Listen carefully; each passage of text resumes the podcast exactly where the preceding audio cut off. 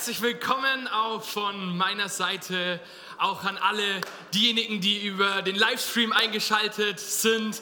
Hey, vielleicht seid ihr noch gerade in Quarantäne. Ich hoffe, ihr im Saal und im Foyer nicht, weil sonst hätten wir ein Problem. Aber ich fühle mit euch mit und es dauert nur noch mindestens zehn Tage, bis du da wieder rauskommst. Hey, ich freue mich, wieder am Start zu sein. Tatsächlich habe auch ich mit meiner ganzen Family vor ein paar Wochen äh, die Corona-Erkrankung gehabt und war in Quarantäne. Und ich muss sagen, für mich hat sich im Nachhinein diese Zeit wie so die Platte hat sich aufgehängt, wie so es geht gar nichts mehr angefühlt. Wir waren gerade voller Motivation und Energie so irgendwie ins neue Jahr gestartet und dann kommt es da so um die Ecke, irgendwie nervig, unnötig und unpassend, oder? Bestimmt kennst du das auch aus deinem Leben.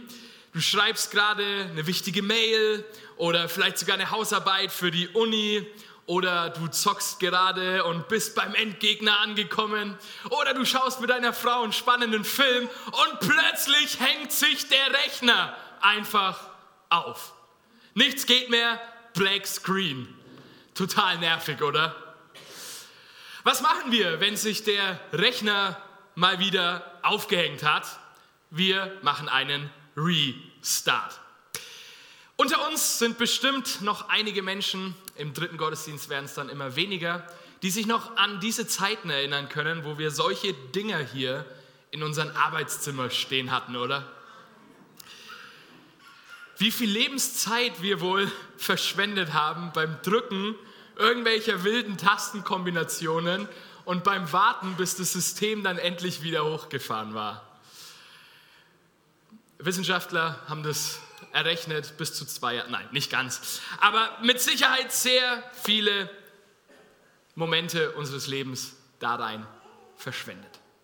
Diejenigen, die diese Dinger nicht mehr kennen, das ist ungefähr so wie bei eurem Handy. Auch diese Dinger, je nach Modell häufiger, können einfrieren können sich aufhängen. Und dann gibt es da bei jedem Handy eine Kombination, wie du dein Handy restarten kannst. Weil es nicht mehr ganz so oft vorkommt, kennen wir diese Kombination nicht mehr und müssen dann googeln. Und dort lesen wir dann den ersten Knopf drei Sekunden lang drücken, dann den anderen zweimal schnell hintereinander und dann drehen sie sich zehnmal im Kreis.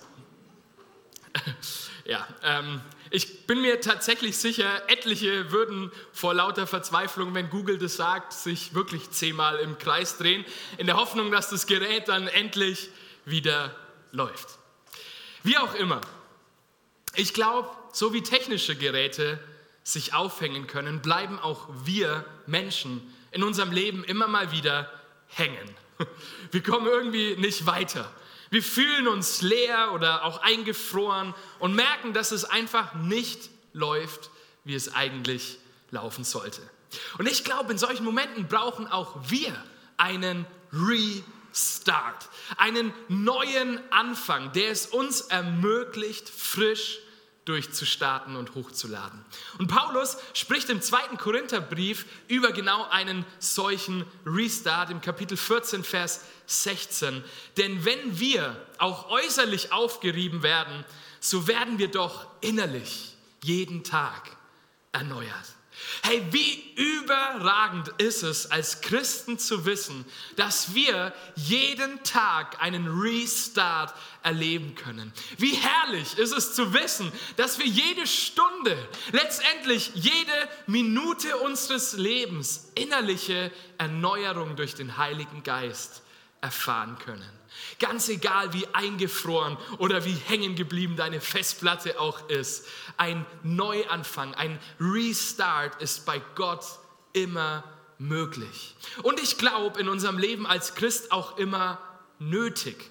Alexander White bringt es auf den Punkt, indem er sagt, das siegreiche christliche Leben ist eine Reihe neuer Anfänge. Und ich glaube, diejenigen, die im Glauben Schiffbruch erleiden, sie sind müde geworden, neu anzufangen. Und wir alle sollten uns immer wieder daran erinnern, dass das christliche Leben förmlich daraus besteht, immer wieder neu zu starten. Und genau darum geht es in unserem Jahresmotto. Und vielleicht ist es dir schon aufgefallen, ich habe einige Male Restart gesagt und auch im Trailer und an ein paar anderen Stellen hätte man es schon gespoilert mitbekommen können. Wir haben ein Jahresmotto für dieses Jahr 2022, das wir Restart genannt haben. Auch wir wollen als Church wieder durchstarten mit und für Jesus. In unserem persönlichen Leben, aber auch als Gemeinschaft wollen wir in diesem Jahr Neuanfänge wagen. Und eigentlich, hier kommt der Witz, wollten wir darüber schon Ende Januar sprechen, aber dann kam der Virus unangemeldet bei mir vorbei und ich kann es inzwischen irgendwie mit Humor nehmen und finde es auch irgendwie bezeichnend, dass wir jetzt erst im Februar über Restart sprechen. Weil mit Jesus ist ein Restart eben nicht nur so zum Anfang vom Jahr oder wann das schön passen würde möglich, sondern selbst im Februar kannst du noch mal neu starten und auch zu jeder restlichen Zeit des Jahres und des Lebens. Ich möchte dir sagen, es ist nie zu spät für einen Neuanfang. Ich werde später noch näher darauf eingehen, was das Motto auch für uns als Chapel bedeutet. Aber zuerst möchte ich mit uns zusammen die Frage klären, wie wir jetzt diese innerliche Erneuerung, von der Paulus vorhin gesprochen hat, erleben können. Im übertragenen Sinne, welche Tastenkombination müssen wir so drücken, um geistlich neu zu starten? Und weil wir diese Kombination manchmal vergessen, müssen wir auch erstmal suchen. Wir als Christen sollten zuerst die Bibel fragen, bevor wir Google fragen oder zumindest Google nach der Bibel fragen. Und wenn wir dann auf Google oder in der Konkordanz oder wo auch immer die Suche nach Bibelstellen rund um das Thema Restart oder Deutsch Erneuerung oder Neustart gesucht haben, bekommen wir da so viele Bibelstellen. So wie bei einer Google-Suche, wo du dir denkst, ich google mal schnell und du musst so viel irgendwie durchschauen. So ist es da auch, weil so viel in der Bibel, ich würde sagen, die ganze Geschichte der Bibel sich um Restart dreht.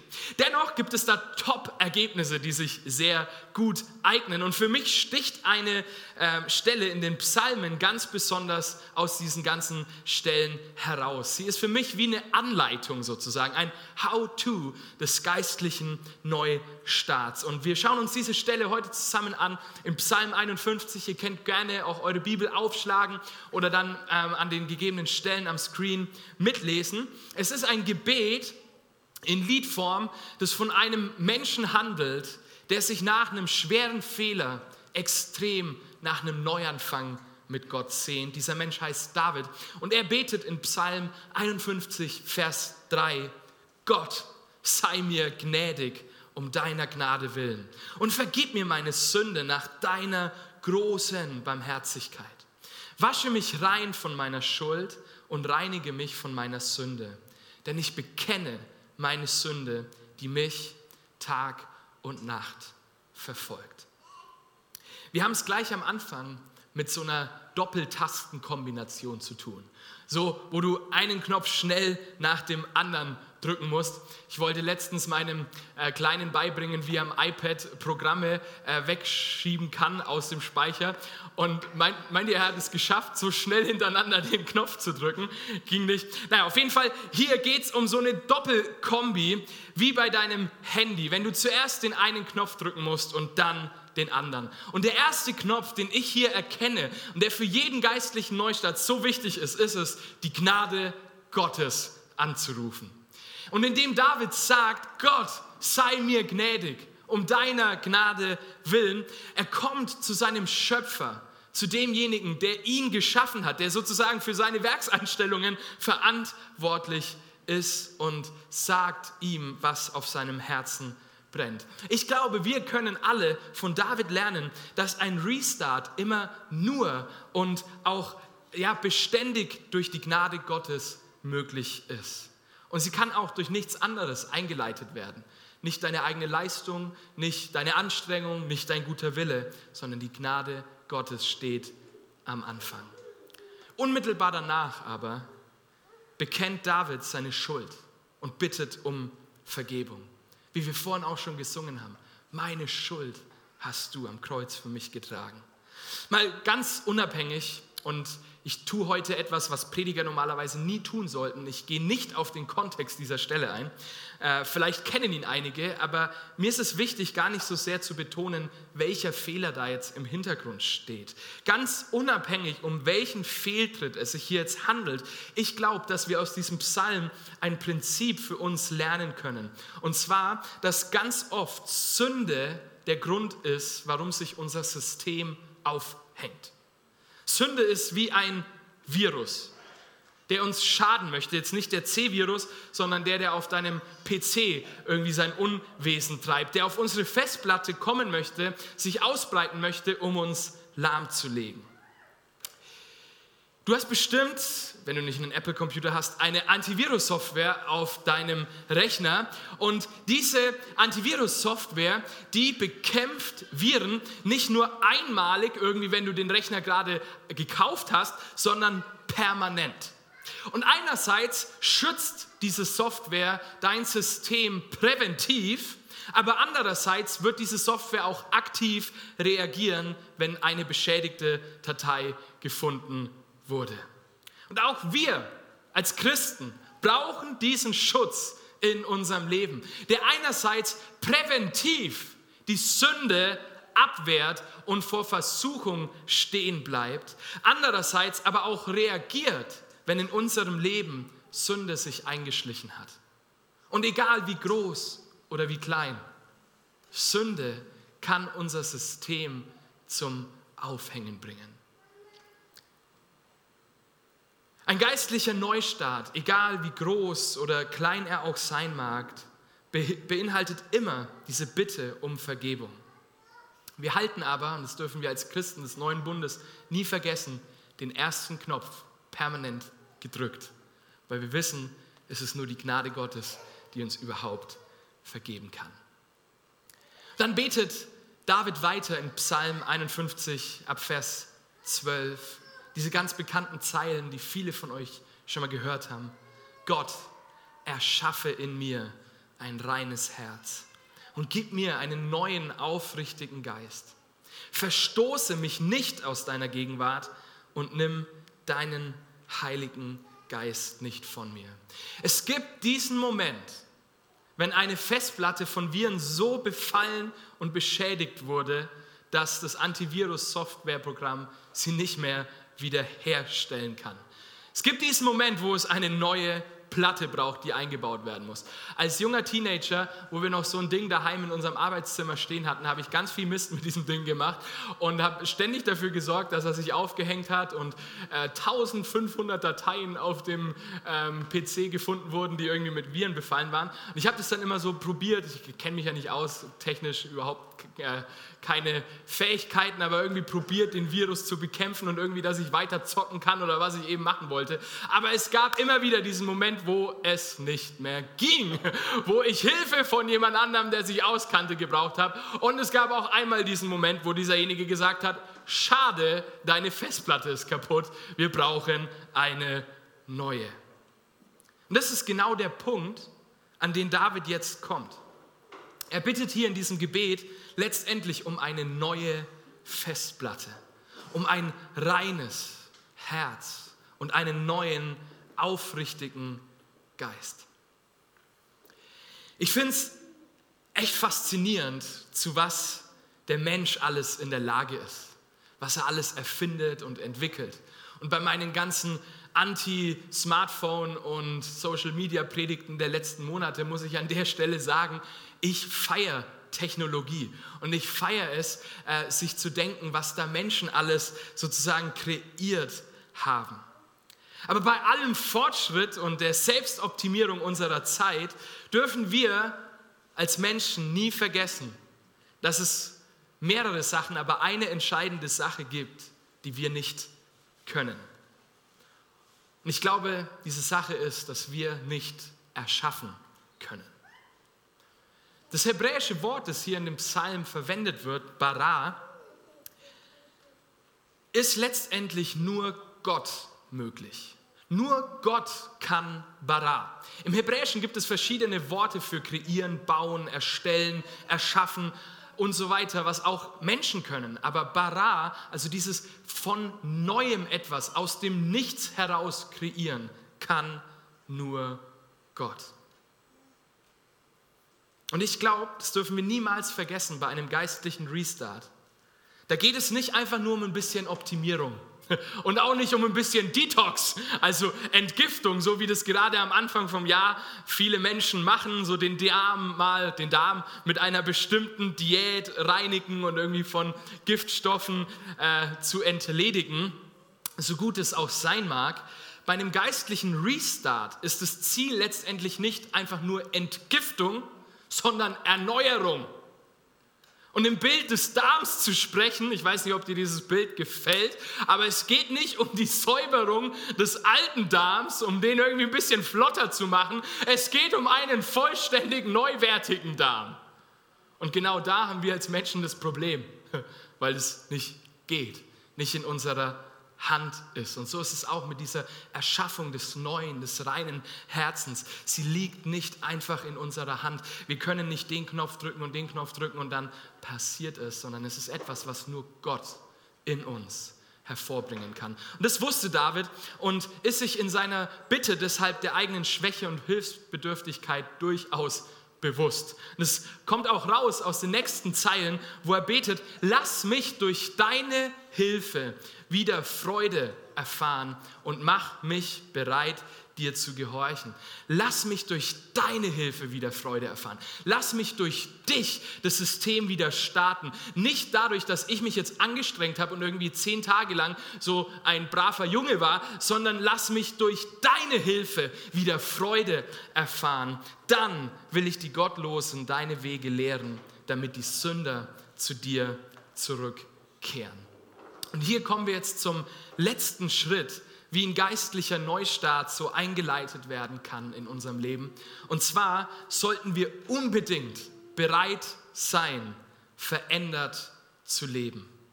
Wir sollten Bereitschaft mitbringen, wenn wir neu starten, zu sagen, Gott, ich will anders leben. Und wie tun wir das? Indem wir Gott gehorchen. Und weil David aber wusste, wie schwer das mit dem Gehorchen ist, bittet er Gott um einen willigen Geist, um einen beständigen Geist. Und er betet, mach mich bereit, dir zu gehorchen. Ein Satz, den wir öfters beten sollten. Gerade dann, wenn wir mit Disziplinlosigkeit, mit Faulheit, mit Lethargie, mit Sucht in unserem Leben zu kämpfen haben. Aber wir sollten diesen Satz auch beten, gerade dann, wenn es darum geht, unsere Berufung als Christen zu leben. Und in dieser Berufung als Christ ist es unter anderem so wichtig, Menschen, wie David hier betet, von Gott und seinen Taten zu erzählen, sodass Menschen in eine leidenschaftliche Beziehung mit ihm geführt werden können. Wir sollten öfters beten, mach mich bereit dir zu gehorchen. Und wir sollten niemals denken, dass es ein Selbstläufer wird, weil jetzt plötzlich nur noch der Heilige Geist in uns lebt. Das ist etwas, was viele Menschen falsch verstehen. Es ist nicht so, dass der Heilige Geist auf uns kommt und unseren eigenen Geist irgendwie ersetzt sondern wir haben alle weiterhin einen Geist in uns. Wir haben weiterhin Willen, wir haben weiterhin ein Herz, wir haben weiterhin ein Denken. Aber wir haben jetzt einen beständigen, einen aufrichtigen Geist, der uns beisteht, der uns da hineinführen und verändern möchte. Und darum bittet David hier. Geistliche Erneuerung, geistlicher Restart hat letztendlich immer ein Ziel. Ist nicht einfach zum Selbstzweck dass wir uns irgendwie ein bisschen besser fühlen, so wie bei einer Darm-Detox, sondern es hat das Ziel, dass wir werden und leben wie Jesus. Dass wir in sein Bild verändert werden. Und ich möchte dich fragen heute, stell dir mal vor, wir als gesamte Gemeinde würden 2022 auf diese Art und Weise jeden Tag immer wieder neu und ehrlich mit Jesus durchstarten. Kannst du dir vorstellen, wie dein Leben und auch deine jetzige Situation aussehen würde? Kannst du dir vorstellen, wie die Beziehungen aussehen würden, die du führst? Kannst du dir vorstellen, was für eine Frucht aus diesen Neustarts heraus entstehen könnte? Bevor wir darüber sprechen, was Restart für uns als Chapel bedeutet, ist es mir echt so wichtig zu betonen, dass es bei und mit uns persönlich beginnt. Dass wir alle selbst immer wieder neu mit Jesus durchstarten. Uns nie zu schade oder zu stolz werden für die Basics des Glaubens. Und genau daran wollen wir dich in diesem Jahr täglich erinnern. Und dafür haben wir den Reminder entwickelt, der euch jeden Morgen beim Start in den Tag und beim Restart mit Jesus helfen soll. Und über diesen QR-Code, den ihr jetzt auf dem Screen eingeblendet seht, könnt ihr den Reminder in euren digitalen Kalender, auf eurem Smartphone oder sonstigen digitalen Kalendersystemen, könnt ihr synchronisieren und habt so jederzeit die Möglichkeit, an eurem Tag, in eurem Kalender zu sehen, oh, Reminder hat wieder was geschrieben, ähm, Termin, ich klicke drauf und lese mir ein paar ermutigende Zeilen für den Tag durch. Hey, unbedingt jetzt scannen oder auch auf die Website gehen. Dort ist der ganze Kalender angezeigt. Gerade diejenigen, die keinen digitalen Kalender verwenden oder auch nicht verwenden wollen. Auf dieser Website kannst du Zugang dazu bekommen. Wir haben leider keinen anderen Weg, den Reminder zur Verfügung zu stellen. Falls du technisch irgendwie Hilfe brauchst, überleg dir einfach, wer aus deiner Kleingruppe oder deinem Team oder deiner Familie technisch fit ist und lass dir von ihm helfen. Ich habe ein paar dieser Nachrichten schon gelesen und ich muss sagen, sie sind so der Knaller. Und ich möchte an der Stelle noch eine Person ganz besonders feiern, die über 300 Texte für dich und für mich geschrieben hat und sich da wirklich so sehr reingekniet hat und von Gott hat gebrauchen lassen. Ich werde den Namen nicht nennen, weil sonst denkt ihr immer an die Person, wenn ihr die Dinger lest. Denkt an Gott und den Heiligen Geist, der es euch für euren Tag zusprechen möchte. Aber lasst uns die Person anonym nochmal feiern. Das ist richtig genial. Eine weitere Sache, von der ich zutiefst überzeugt bin, ist, dass geistliche Erneuerung immer mit Gebet einhergeht. Und ganz egal, ob es um unser persönliches Leben geht oder auch unsere Gemeinschaft oder die Gesellschaft, in der wir leben, ohne Gebet werden wir schlicht und einfach hängen bleiben. Wir werden eingefroren bleiben. Und ich glaube, dass wir als Chapel in der Zeit, in der wir gerade leben, vor bzw. auch mitten in einer Phase der Erneuerung sind.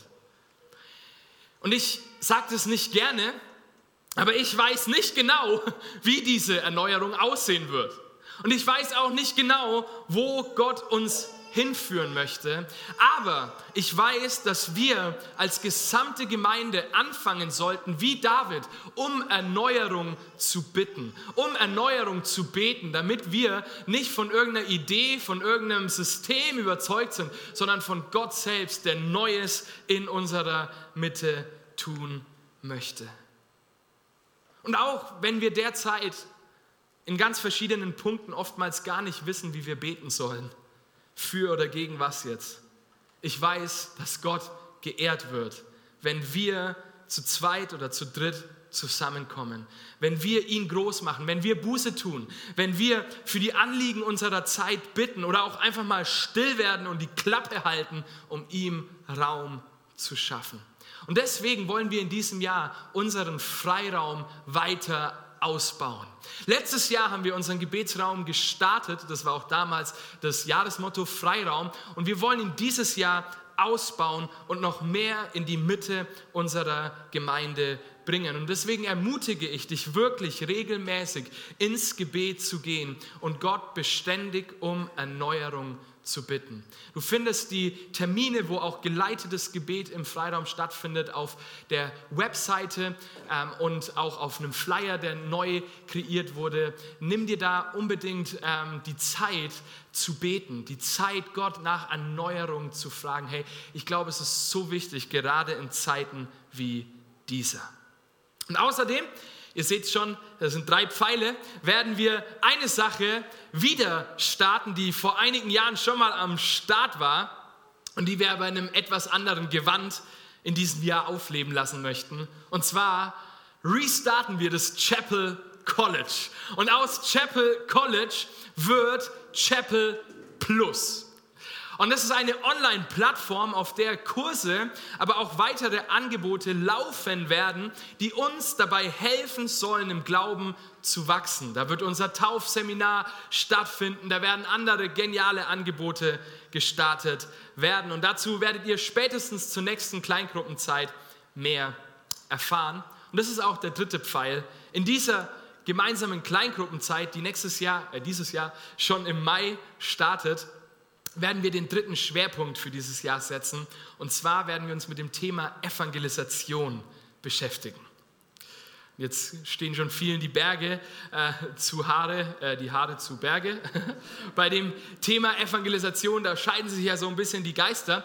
Aber du kannst dir natürlich denken, dass es uns dann nicht darum geht, dass wir irgendwie theoretisch uns mit dem Thema beschäftigen wollen, sondern wir wollen konkrete, praktische Schritte in unserem Leben, in unseren Kleingruppen, aber auch durch andere Angebote in der Chapel ja, gehen, damit mehr Menschen von Jesus erfahren. Und da dürft ihr gespannt sein. Wir haben geniale Dinge in ähm, Planung. Wir wollen Menschen dienen, die ähm, schwach sind, die arm sind, die Jesus nicht kennen. Und da will ich euch als euer Pastor einfach einladen, euch wirklich eins zu machen und auch selber bewusste persönliche Restarts zu wagen. Und ich weiß, es wird für uns alle an der einen oder anderen Stelle unangenehm, aber unangenehm oder herausfordernd äh, sind immer die besten Dinge, die dann Gott tun kann und wo er Frucht bringen kann. Ich weiß, dass wir das nur zusammen im Team erreichen werden, niemals alleine. Apropos Team, verfolgt von euch irgendjemand so die Olympischen Winterspiele hier? Gestern Skeleton Goldmedaille, muah, herrlich, war richtig schön. Und ein Sport, der mich da immer wieder auch fasziniert, Wintersport ist ja hier in Mittelfranken nicht ganz so weit verbreitet, aber ich finde Eishockey schon ziemlich nice. Irgendwelche Eistiger-Fans hier? Eine, äh, eine, eine, ein Arm, ja genau, das zeigt. Alle Fußball. Ey, Fürth gestern, 2-1, Mann, bester Tag und über Nürnberg darf ich ja nicht mehr auf der Bühne reden.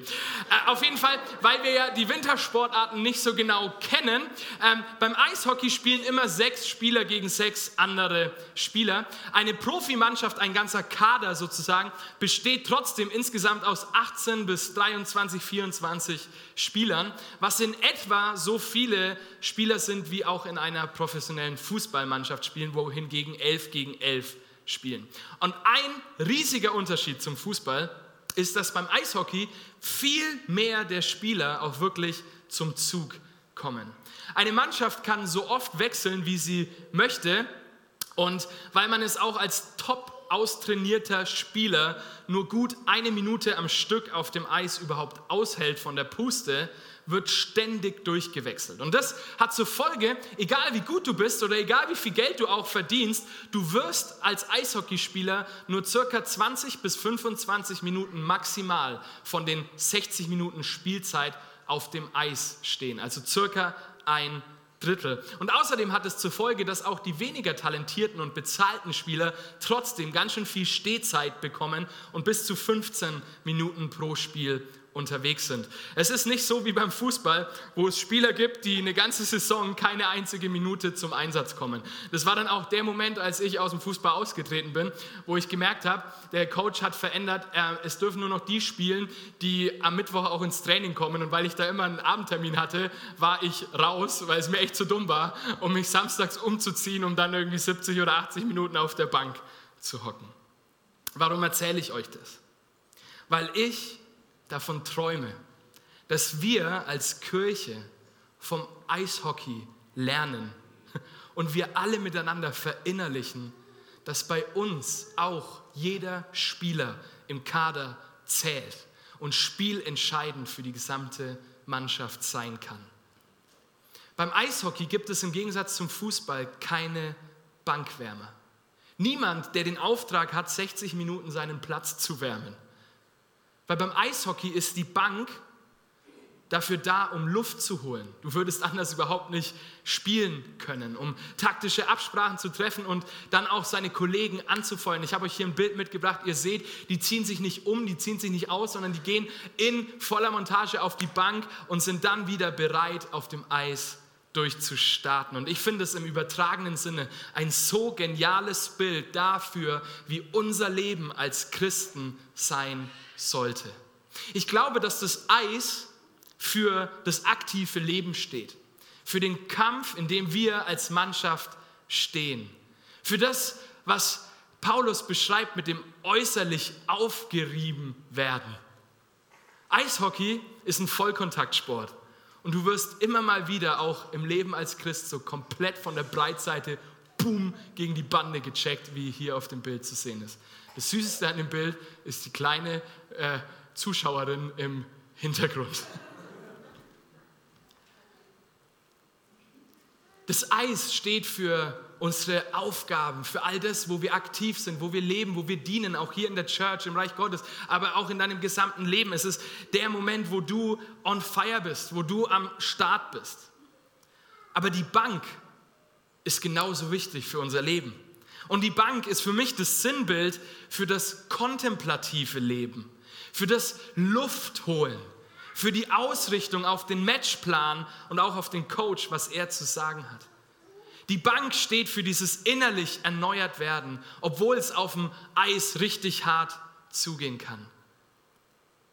Ich glaube, wir müssen in unserem aktiven Leben auf dem Eis auch Zeiten und Orte haben, in denen wir zur Ruhe kommen und Gott begegnen, in denen wir uns erinnern, wer Gott ist und wer wir sind. Auf der Bank lesen wir mal schnell den Reminder um uns zu erinnern, um was es eigentlich geht. Und ich finde, hier ist auch so eine geniale Connection zum Sabbat, nämlich einem ganzen Tag die Woche, um den es auch den ganzen Januar überging, in dem wir Luft holen können und wir uns auf das Spiel ausrichten können. Christsein bedeutet im fliegenden Wechsel zwischen Bank und Eis zu leben. Und das Ganze als Mannschaftssport zu betreiben und nicht als Einzelkämpfer beim Skispringen. Ich will dich heute ermutigen, einen Restart zu machen und ganz neu einerseits aufs Eis zu kommen und dich auch mit deinen Begabungen, auch hier in der Church, aber auch fürs Reich Gottes einzubringen und mitzukämpfen, dir bewusst zu machen, dass du zählst und dass deine Präsenz wichtig ist, dass du als Person wichtig bist für die gesamte Mannschaft. Gleichzeitig möchte ich viele von uns aber auch ermutigen, unsere Bankzeiten besser zu leben, einzuhalten und zu gestalten. Sie sind nämlich so wichtig für unser Leben, um geistliche Restarts auch in unserem Leben zu erleben. Ich glaube, sonst werden wir ausbrennen. Sonst werden wir auf dem Eis einfach irgendwann platt in der Ecke liegen und werden abgeholt vom Sanitäter. Ich möchte dich fragen, in welchem Bereich möchtest du restarten? Hier in der Kirche, aber wo hat dich vielleicht auch heute dieses Gebet von David ganz persönlich in Mark und Bein angesprochen? Wo möchtest du auch Sünde bekennen und die Viren aus deinem Herzen rausschmeißen, beziehungsweise das neue Herz ergreifen und die Erneuerung von Jesus in Anspruch nehmen? Wo hast du vielleicht das Gefühl, dass du nicht weiterkommst, dass es wie eingefroren ist. So wie Deutschland vor zwei Tagen oder drei Tagen gegen Kanada 5 zu 1 hinten lag und dann auch letztendlich verloren hat. Wo hast du das Gefühl, dass es 5 zu 1 gegen dich steht?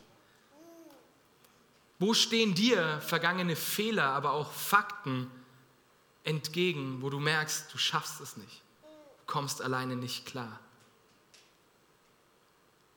Ich glaube, das ist der Feind, der uns immer wieder versucht daran zu erinnern und uns zu überzeugen, dass wir es gar nicht schaffen, damit wir nicht neu anfangen, sondern in dem Alten bleiben. Wenn es dir so geht wie mir, dass du immer wieder solche Momente hast, wo du denkst, ey, wie soll ich das eigentlich schaffen? Ich habe es doch schon zehnmal probiert oder nichts funktioniert. Dann erinnere dich an den größten Restart der Geschichte. Und zwar die Auferstehung, die Resurrection von Jesus Christus. Dieses Ereignis dreht alles. Und Paulus schreibt vor den Zeilen, die wir vorhin gelesen haben, denn wir wissen, dass der, der den Herrn Jesus auferweckt hat, auch uns mit Jesus auferwecken und zusammen mit euch vor sich hintreten lassen wird. Das alles geschieht für euch, damit immer mehr Menschen von der Gnade Gottes erreicht werden und den Dank zur Ehre Gottes vervielfachen. Deshalb verlieren wir nicht den Mut. Deshalb, meine Lieben, nicht weil wir so toll sind, nicht weil wir als Kirche so am Start sind, nicht weil wir so viele sind, nicht weil wir so treu sind, nicht weil wir uns so sehr anstrengen und unser Bestes geben, sondern deshalb. Auch in deinem Leben, nicht weil du es so toll gemacht hast oder so schlecht gemacht hast, sondern weil Jesus Christus, der von den Toten auferstanden ist, in dir lebt und Neues erschaffen möchte. Deshalb verlieren wir nicht den Mut.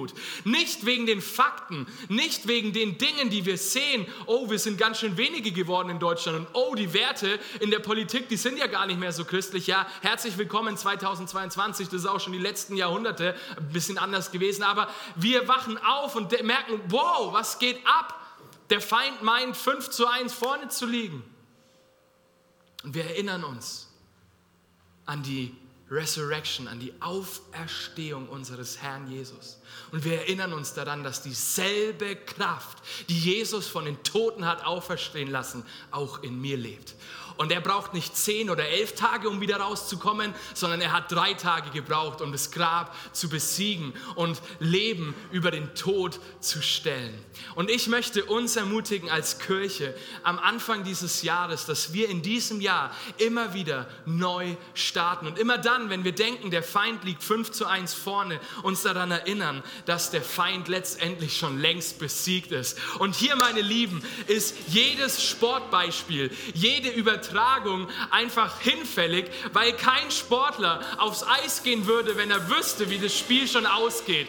Kein Sportler würde spielen, wenn er wüsste, dass der Sieger schon feststeht. Aber im Glauben und im Leben mit Jesus ist es so, dass der Sieg bereits steht, dass der Sieger feststeht für alle Zeit und wir es eines Tages mit der Wiederherstellung aller Dinge, wo Jesus kommt und alles neu macht, sehen und erfahren werden, dass er der Sieger ist ist, der über allem regiert. Und lass uns zum Ende dieser Message aufstehen und nochmal dieses Lied singen. Der Sieg gehört dir allein. Lass es uns erklären über unsere persönliche Situation, über die Bereiche, wo du neu starten möchtest. Lass es uns proklamieren über unser Land, über unsere Gemeinde, über unsere Familien, über unsere Beziehungen.